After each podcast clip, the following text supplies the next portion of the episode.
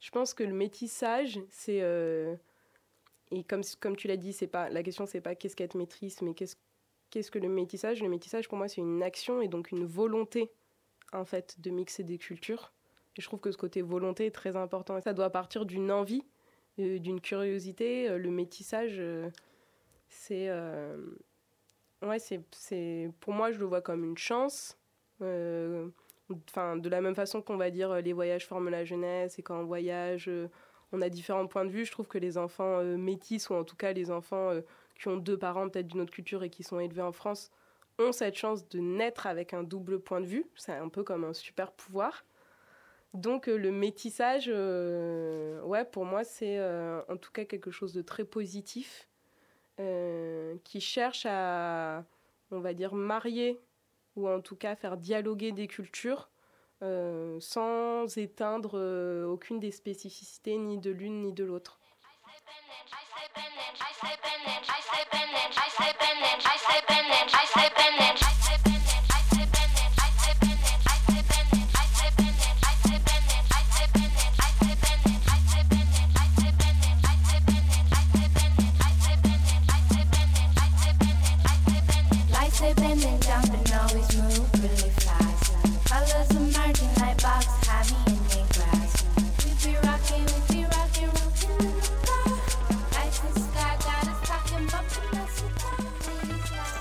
Rhizome connecte un point quelconque avec un autre point quelconque.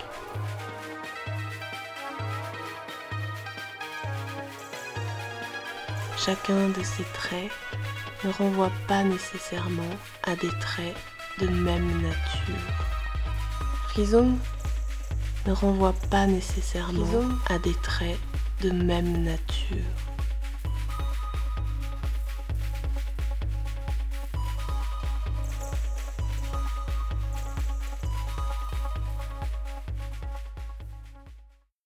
Toi tu te perçois, comment les autres te perçoivent? Enfin, est-ce que tu arrives à capter ça? Ah oui, oui, bien sûr. Moi, déjà, rien que mon prénom, Ryan. Euh, les gens se posent la question Ah bon, euh, c'est pas un prénom garçon Déjà, ça commence par ça. Après, euh, voilà mes origines. de par mes origines, bon, j'ai souvent la question de Alors, tu te sens plus quoi alors que je me sens plus pas, pas plus qu'autre chose, quoi. Enfin, voilà. C'est juste ce qui, ce qui, ce qui m'a construite et, et euh, voilà quoi. Donc je, je, me dis pas plus euh, ukrainienne qu'algérienne que française. Hein. Et je pense que sur la culture, c'est pareil. On va me dire euh, d'où vient ton prénom. Je vais dire c'est indien et je vais pas forcément souvent. Enfin, je vais dire que mon père vient du Sri Lanka, mais au-delà de là, après, je vais avoir un discours plus général sur la culture indienne slash sri-lankaise sans faire forcément euh, de distinguo. Au-delà, encore une fois, euh, comme tu le disais, euh, de l'aspect historique de la guerre civile. À partir de quand tu as commencé à plus dire ton nom de famille Au travail, en fait. Quand je me présentais, quand on était, par exemple, cinq personnes à rencontrer cinq autres personnes et qu'on devait serrer les mains et dire nos noms, comme mon nom est assez long, en fait, je voyais que les gens n'écoutaient pas ou comprenaient rien et que déjà mon prénom, ça commençait à être un peu difficile. Donc, je pense que ça fait quoi? Trois ans au moins que je dis, euh, enfin une fois sur deux, je dis plus mon nom de famille. Voilà. Et euh, pour des réservations, je vais jamais dire mon nom de famille en entier, etc., etc. Euh. Comment je me perçois? Alors, étrangement, c'est plus les autres qui vont me définir, quoi. Hein, c'est sûr. Mmh.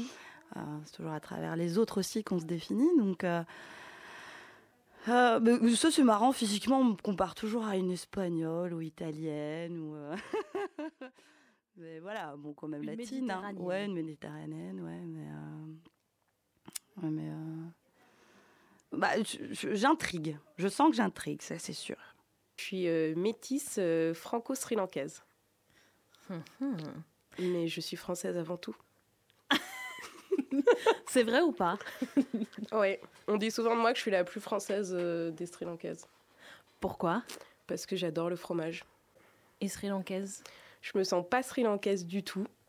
Euh, parce que déjà, j'y suis allée qu'une fois. Euh, je parle pas la langue, je sais pas cuisiner sri lankais. Euh, donc j'ai baigné un peu dans cette culture parce que mon père continuait de la vivre. Mais, mais moi, je me sens pas, je me sens pas sri lankaise. Non. S'il y avait eu une communauté à Grenoble, par exemple, tu penses que tu te serais senti plus euh, euh, sri-lankaise Je pense que j'aurais aimé ouais, y aller et que ça m'aurait peut-être donné envie de, de découvrir euh, la culture, notamment parce que mon père, lui, il a une culture euh, plutôt euh, très classique. Donc, par exemple, il écoute de la musique classique indienne, etc., qui sont pas forcément les choses que nous, on va écouter, ou pareil pour les films. Et c'est même ma mère qui avait fait l'effort de commencer à regarder des films plus Bollywood, et nous, on s'y était aussi un peu tous mis, donc ça nous faisait rire. Donc je pense que d'être dans une communauté, ça permet aussi de découvrir la culture, pas juste via l'œil de ton père ou de ta mère, euh, qui portent cette culture, mais via euh, plein d'autres personnes qui ont d'autres centres d'intérêt, etc. Est-ce que tu peux nous raconter ben, ton parcours et euh, où est-ce que tu as vécu? Parce que tu n'as pas, pas été en France tout le temps. Alors, je suis née en Ukraine, à Kiev, donc la capitale. je suis restée à peu près un an et demi là-bas, le temps que mes parents finissent leurs études. Et par la suite, mon père a obtenu un poste chez Air Algérie, donc euh, et on est parti vivre là-bas, euh, à Annaba, qui est une ville côtière. Et euh, par la suite, bah, j'ai fait ma maternelle là-bas, enfin le début de ma maternelle. Et à l'âge de 6-7 ans, je suis retournée vivre en Ukraine, qu'avec ma mère au départ, pendant la, ouais, la première année. Et ensuite, mon père nous a rejoints. Et là-bas, je suis restée à peu près 4 ans avant d'arriver en France, donc à Grenoble directement. Je considère vraiment que les doubles cultures, c'est une richesse. Et euh, j'ai un peu cette double culture, mais je pense que évidemment, par, par rapport à Ryan, par exemple, je l'ai beaucoup moins que d'autres. Et euh, j'aurais aimé pouvoir la pousser encore euh, plus loin. En effet, j'aurais, j'aurais aimé parler la langue, plus cuisiner peut-être des choses, même si c'est très épicé et que je pourrais manger. Mais, mais du coup, je dirais que c'est plus une frustration euh, qu'une culpabilité. Et c'est aussi une frustration qui se traduit, par exemple, quand je pense à plus tard, quand j'aurai des enfants, je me dis, moi, je serais rien capable, en fait, de leur transmettre. Moi, j'ai juste un peu contemplé, entre guillemets, mon père vivre dans sa culture. Mais comme je me suis pas approprié des traits de cette culture-là, je me demande ce qu'il en restera, euh, moi, quand j'aurai des enfants. Et, et je pense qu'ils se sentiront vraiment très, très peu métis pour le coup. Enfin, qu'est-ce que tu voudrais si tu entamais les démarches pour euh, t'approprier ces, ces choses de... Alors j'ai essayé très très faiblement de m'approprier euh, au lycée, puis ensuite quand j'avais je pense 23 euh, ans, euh, la démarche d'apprendre le tamoul, sauf que c'est l'équivalent du latin en plus compliqué pour le français, c'est une des langues les plus anciennes au monde.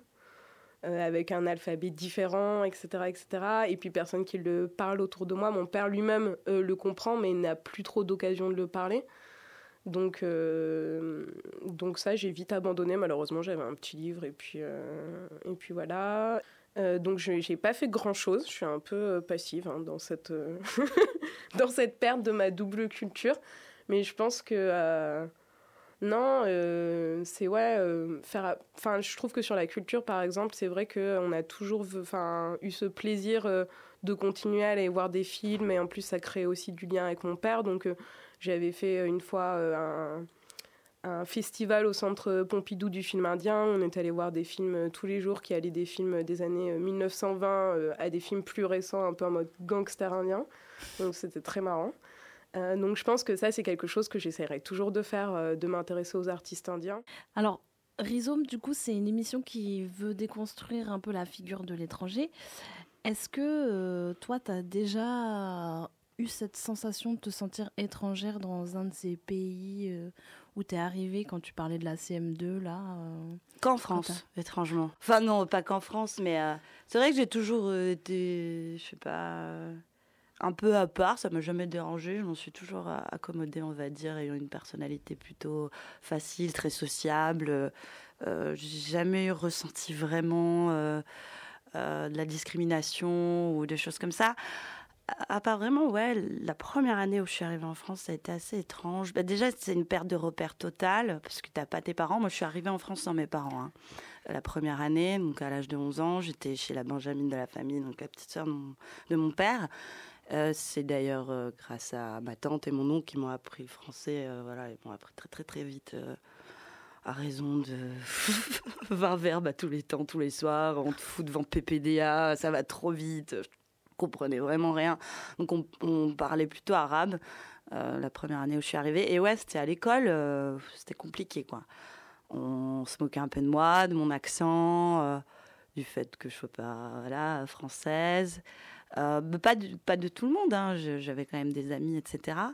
Mais je me souviens par exemple, enfin ça c'est drôle, mais une petite anecdote comme ça, euh, c'était, euh, on était à la cantine et puis euh, il y avait quelqu'un qui portait ben le t-shirt Nike et moi je savais très bien que ça se prononçait Nike, tu vois, mais ils m'ont dit lis, lis, lis le tel quel et moi je pensais bah le lire comme le lire en français, du coup bon bah voilà. Ils sont foutus de moi, ouais, Nick, Nick. Du coup, tout le monde rigolait. Et puis, je comprenais pas trop. Et puis, plein de petites choses comme ça. Moi, quand je suis arrivée, j'avais une prof de français particulière. Euh, à l'école, c'était euh, euh, une intervenante en fait pour les enfants étrangers, pour qu'ils justement ils assimilent plus vite le français, etc. Donc c'était des cours en plus aussi, j'avais une charge en plus quoi. Et, c'est elle que je, posais plein de questions un petit peu gênantes quoi. Voilà, je peux- enfin, par exemple, je me souviens, il y avait un bouquin comme ça qui s'appelait Viola, le violon. Et, et justement, cette même bande de, de, de- de camarades m'avait dit Ah, bah, tu lui demanderas ce que ça veut dire violet. Et moi, je pensais que c'était la couleur. et sauf que Bah, bon, elle s'est déconfite, quoi. Ouais, à juste titre. Et elle s'est déconfite. Ah, bah, bah, elle me l'a expliqué avec les mots qu'il fallait, voilà. Mais euh, puis j'ai très vite compris ce que- ce qu'elle suggérait. Et puis j'étais en mode Ah, d'accord, bah, super. Voilà, les pieds dans le plat. À chaque fois, une... voilà, c'était des blagues comme ça. Et souvent, ce qui est drôle, c'est que c'était sur euh, des termes euh, de langage, finalement. Et euh, donc, je comprenais pas, parce que moi. pff, euh, j'ai vraiment eu du mal au début hein, avec les, les, les homonymes, les synonymes, tout ça. Enfin, Normal, ouais. Ouais, voilà. Plutôt avec la couleur verte, le vert, etc. Je comprenais rien. Donc en fait, les, les enfants, ils aimaient bien te faire euh, dire des gros mots, Oui, des trucs euh, oui. embarrassants. Ouais, c'est ça, il me charriait un peu. Ouais. Ouais.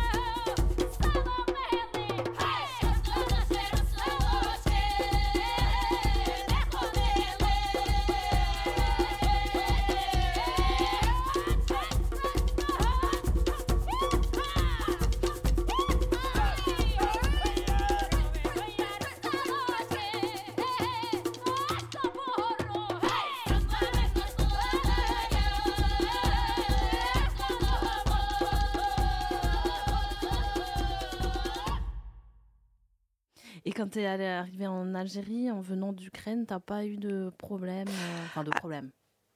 Alors non, parce que je parlais euh, déjà la langue. Et, et puis même, en fait, il y a un espèce de... Quelque chose qui se rejoint un peu entre les pays maghrébins et les pays slaves. Enfin, moi, de mon point de vue, de ce que j'en ai vécu, c'est qu'il y a une sorte de même solidarité, en fait, euh, entre les gens. Et euh, surtout quand tu es dans un petit quartier ou des choses comme ça, euh, voilà, il y a beaucoup d'entraide. euh, la porte est toujours ouverte, quoi.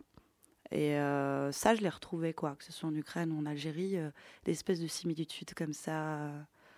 voilà. Est-ce que tu pourrais donner un exemple, par exemple ou- bah, un exemple simple et qui est le même. en Algérie, je vivais dans un quartier euh, bon, plutôt, on va dire, dans les, dans les hauteurs donc, d'Anaban, donc c'était assez cossu, entre guillemets.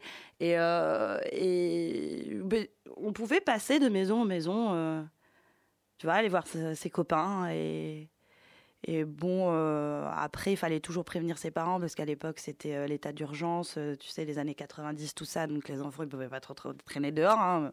Ça tirait quand même à des coups de feu à 500 mètres de chez nous. Donc voilà. Mais la porte était toujours ouverte, allais manger des gâteaux, etc. Tu voyais la mamie d'un tel et tout. Et j'avais eu la même chose et le même schéma un peu en Ukraine, surtout dans le village natal de ma mère, où c'est à peu près pareil, où tu passais de maison en maison, euh, tu venais manger des gâteaux et voir les copains et aller jouer dehors.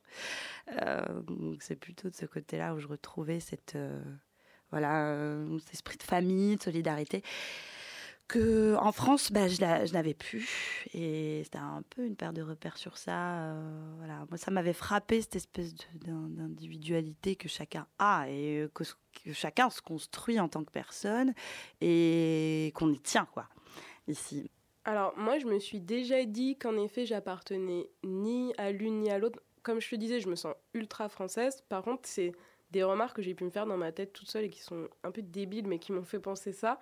Par exemple, j'ai jamais voulu être actrice, mais je me suis souvent dit merde, si je voulais être actrice, je pourrais pas jouer dans tous les films historiques français de mon pays, sauf une esclave probablement. Donc, mais du coup, un peu badant, quoi. Ça t'arrive souvent de penser à des rôles de comédienne dont que tu ne veux bah, pas. Ouais, si, ça me saoule de rater ces opportunités de rôle. Euh, comme je ne fais pas de carrière d'actrice, finalement, ça va. Mais euh, c'est des, des, petites choses qui me font rappeler que euh, oui. Euh, après, c'est marrant parce que du côté de, de, ma mère, qui est donc française, c'était, je pense, une famille très très française, avec aussi. Enfin, ma grand-mère à un moment habitait à la campagne, donc un, un, côté plus rural et tout. Et je pense que j'étais très contente en fait d'avoir ce côté terroir français. Euh, versus si, j'avais eu qu'une famille ou que grandi euh, en centre urbain en France, je pense que je me sentirais encore moins légitime. Mais du fait d'avoir quand même euh, voilà, passé des étés, des vacances dans la campagne française et savoir ce que c'est en fait la campagne en France, etc. J'ai un peu ce sentiment enfin d'avoir des grands-pères qui ont fait la guerre, etc. Ça, ça, me, ça me donne un sentiment d'appartenance, ah même si je ne pourrais pas en effet tourner dans ces films. c'est fou parce que du coup, on pourrait se dire, ben, comme euh, ta mère, elle est française, euh, tu pourrais euh, même pas se poser cette question de légitimité à être française. Mais c'est plus par rapport à ton physique. Ouais, je pense qu'en plus, enfin, je trouve que la question de la légitimité, enfin, se dire est-ce que je me sens français ou pas, enfin, c'est marrant quand je t'en parle. Du coup, j'y réfléchis, mais euh, en fait, je suis en train de me dire, c'est encore une fois euh, beaucoup les médias, parce que en fait, moi, quand j'y pense de façon frontale, j'ai été peu confrontée au, racisme. Comme je te le disais, c'était plus via l'expérience, par exemple, même de mes frères ou des choses un peu du quotidien, mais pas, enfin, jamais été confrontée à du racisme violent. Par contre, c'est plus en effet euh, ce qu'on va entendre dans les médias, les grands discours, euh, le grand remplacement, où bah ouais, moi je suis quelqu'un du grand remplacement, donc apparemment je fais bader une partie de la France, c'est dommage. Mais c'est vrai que c'est plus dans ces discours-là finalement qu'on se rend compte que bah y a toute une partie de la France euh, qui a pas l'air très fan de ce métissage, pour ne pas dire plus. Mais sinon, enfin, je trouve que le quotidien et puis le quotidien qu'on vit et la société telle qu'elle est décrite en effet dans les médias ou telle qu'on va en avoir des échos euh, par-ci par-là est, très différent. Donc c'est pour ça que je localise aussi géographiquement mon expérience. Je suis née à Grenoble et pas à, Annecy. Euh, ni à Paris à La Chapelle, donc c'est euh, ni à la campagne non plus. Sûrement que j'aurais une expérience. Je je sais pas en fait si après il y a même l'occasion que des couples mixtes se forment à la campagne. Enfin, je sais, je pense pas finalement que mon père, par exemple, avec son parcours, aurait pu être amené à vivre en fait à la campagne, mais c'est vrai que je trouve que ça a, ça a beaucoup de lien avec la géographie et, moi je l'ai pas vécu personnellement, enfin je l'ai peu vécu personnellement, mais je ressens qu'en France en effet euh, euh, il y a probablement une partie euh, de la population qui, si ce n'est pas nous rejette, on va dire les minorités visibles, mais aimerait bien que ça reste dans une certaine proportion en tout cas. Tu disais que tu étais assez étais très sociable, mais que mm. tu t'étais toujours senti un peu à part. Oui. Qu'est-ce que ça veut dire ça? Ça veut dire que des fois, je, je, je, je, je me sens en décalage en fait. Mais encore aujourd'hui, des fois, je me sens en décalage par rapport à la norme, par rapport à voilà tout ce qu'on t'impose au niveau social. En termes de, réussite, en termes de comment tu dois mener ta vie, en termes de ton identité, de qui tu es, euh, pareil, de ton orientation sexuelle, etc. Enfin, toutes ces cases qu'on t'impose. Et, euh, moi, en fait, on m'a appris à toujours les fracasser déjà des, petites. Et quand je suis arrivée en France, c'est ça qui m'a un peu surprise. D'où euh, la construction de l'individu, déjà ça.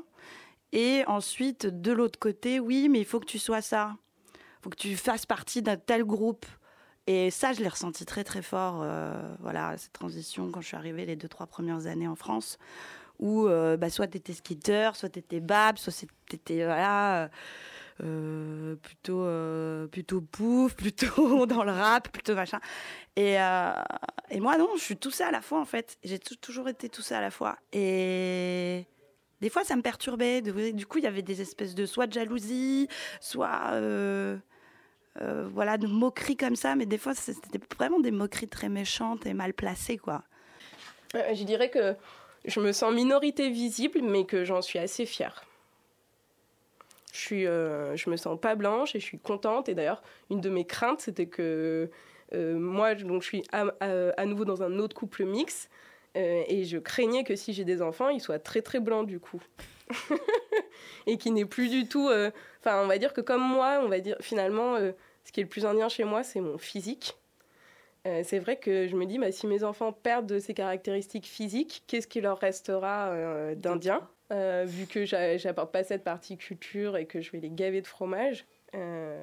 donc c'est vrai que finalement, le côté minorité visible, même si je sais que ça peut être une difficulté et un frein en France, c'est clair moi, j'en suis fière et je suis très contente de ne pas être plus blanche.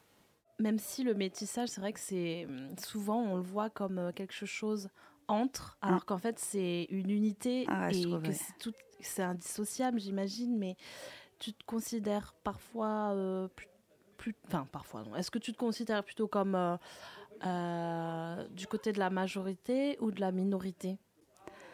Je pense plutôt du bizarrement plus du côté de la majorité. J'ai conscience que justement j'ai beaucoup de chance en fait. Euh, de voilà de par le métier de mon père etc j'étais déjà dans quelque chose dans une catégorie sociale qui était favorisée euh, après quand je suis arrivée en France bah, j'ai vécu à la Villeneuve j'ai vécu voilà dans les ghettos euh, donc j'ai eu cette réalité-là aussi en parallèle. Euh, mais ce qui, m'a beaucoup aidé, ça a toujours été mon parcours euh, scolaire, tout simplement. C'est ça qui m'a un petit peu aussi... C'est ce qui a fait que j'ai basculé plutôt, comme tu dis, dans la majorité. Bien que de l'extérieur, je peux représenter une minorité. Mais je me considère plutôt chanceuse de ce côté-là.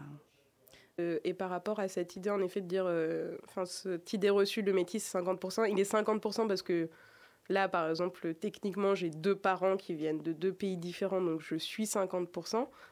Après, c'est sûr que dans mon être, je pense que je suis 90-10%. Par contre, c'est vrai que du coup, ma culpabilité, je vais peut-être l'avoir par rapport à mon père, euh, d'avoir cette, ce déséquilibre total dans ma personnalité. et je me demande, bah oui, est-ce que lui, du coup, il se sent moins intéressant, euh, peut-être euh, moins écouté, parce qu'on s'intéresse moins finalement à sa culture.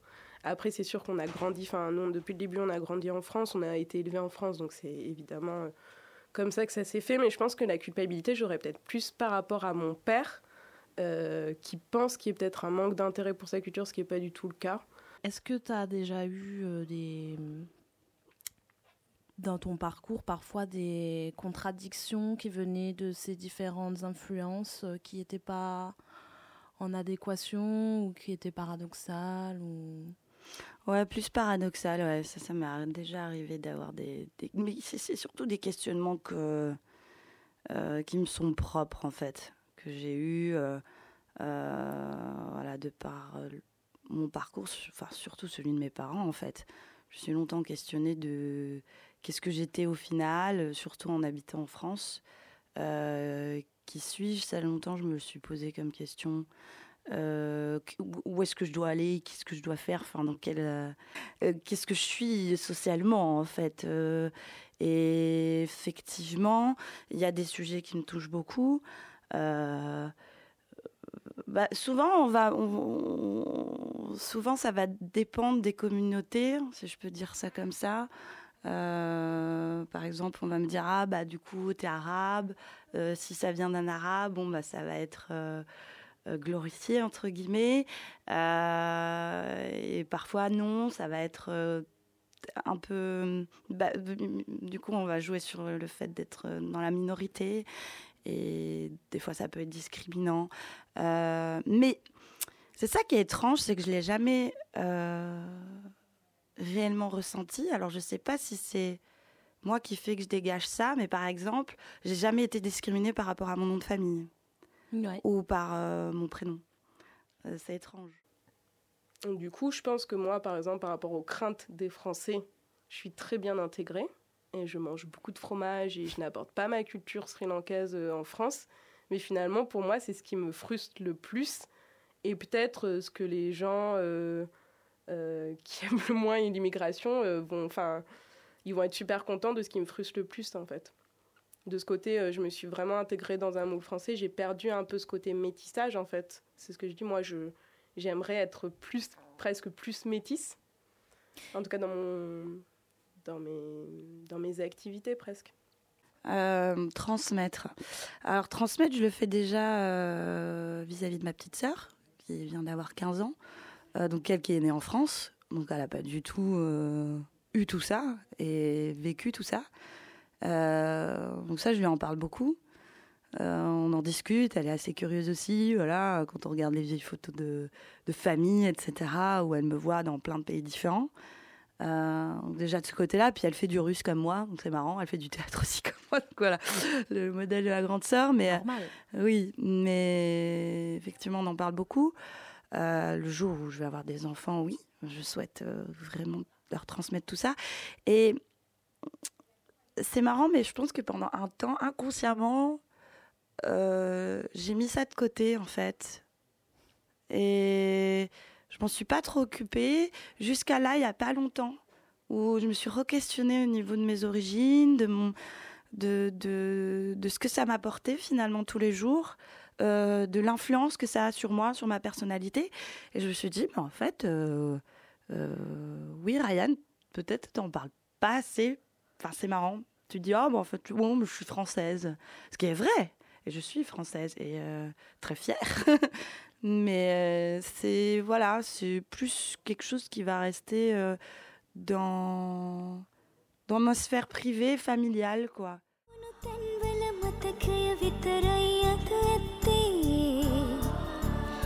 අපි කිය මාවතේ අද මම විතරයි පියමැන්නේ.